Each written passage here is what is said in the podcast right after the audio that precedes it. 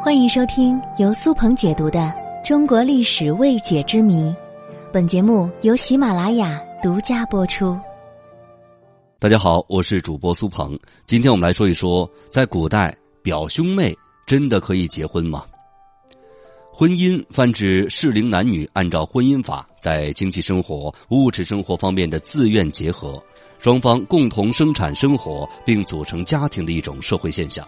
这是我们现在理解的婚姻。现代社会近亲结婚是法律明文禁止的，然而在传统的戏剧和书籍当中，我们可以看到很多表兄妹自由婚恋为题材的故事。比如说，在《红楼梦》当中，贾宝玉和薛宝钗的婚姻，它就属于近亲结婚。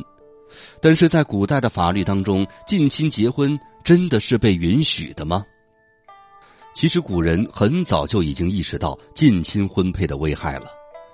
我国古代的聘娶婚配制度在商周时期逐渐形成，当时的人们已经意识到近亲结婚不利于优生，同时在政治上也不利于扩大宗族势力、稳固权势，所以在商朝时就有五世之内近宗不婚的规定。《左传》更是直截了当的说了：“男女同姓，其盛不薄。”意思是说，血统太近的婚配对后代有危害。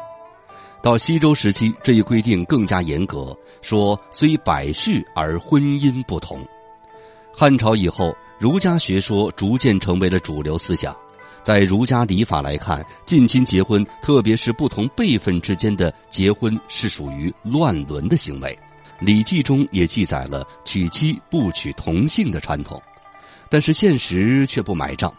汉朝时期的氏族婚姻很被重视，母族之间的通婚已经成为了常态。即使南北朝时期规定这种婚姻是无效的，但是也无法扭转这种习俗。到了唐代，禁止近亲结婚开始写入法律，《唐律疏议》中规定：外因虽有福，非卑尊者为婚不尽。不允许辈分有高低的同姓通婚，在此之前，往往有长辈出嫁、晚辈陪嫁的习俗。宋代的《宋刑统》更是明文规定了有亲属关系的不能通婚，违者各杖一百并离之。宋代以后，关于近亲结婚的规定更加具体。明代的《明律婚姻》中有规定。凡同姓氏婚姻者，主婚人或婚配男女双方各杖六十大棒，并强令离异，女方归其娘家，彩礼没收充公。同宗血统相近，严禁通婚。此外，对禁止同姓同宗中辈分不同及平辈男女婚姻都有明确的具体规定，一般都是以通奸论处，杖大棒，强行离异或者判刑。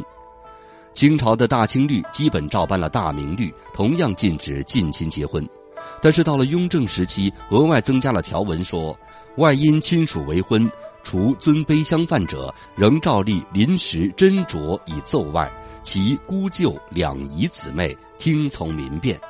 这个时候，对姑舅两姨表亲之间的通婚进行了解禁。古代律法禁止近亲结婚，一方面是出于对后代基因的考虑。另一方面是为了维护社会秩序，维护封建伦理法治，巩固封建的统治。有些人不愿意让自己的家族关系被婚姻冲淡，把婚姻当成维护人际关系的桥梁，便想要亲上加亲，导致宗族关系过于牢固，伦理关系过于混乱。但是，其实仔细看当时的真实情况。有的朝代虽然倡导或者禁止近亲结婚，社会上的习俗却依旧顽固，一直到民国。既然古代存在这么多的近亲结婚现象，为什么古代的智障儿童并不是特别多见呢？首先一条就是病变的概率。古代人所说的近亲结婚，只是在表亲之间，基因的相似性不是特别大。出生的时候具有明显可观测到的基因缺陷的孩子，概率还是比较小的。第二个就是，如果孩子生下来发现有问题，就马上处理掉了。宗族处理先天不足的孩童是被允许的，为了不让这样的消息传播出去，丢了他们的脸，处理掉的孩子其实也不在少数。第三个就是流产了。古代的医疗水平有限，加上古代孕妇流产时有发生，近亲结婚怀孕的孩子由于先天不足，流产的几率非常之大。第四个就是亲属关系非常复杂，古代人可以纳妾，很多大家族由于这种制度发展出很多的旁支，有一些虽说是表亲，但两个人的血缘关系早已离得非常远了。很多近亲结婚其实根本算不上现在我们所说的近亲了。一项制度的演化是一个漫长的过程，应该把它放在特定的历史条件下来看待。尽管古代婚姻制度有很多的缺陷，但是在当时确实起到了一定的作用。以当时的视角来看问题，视野就会开阔许多。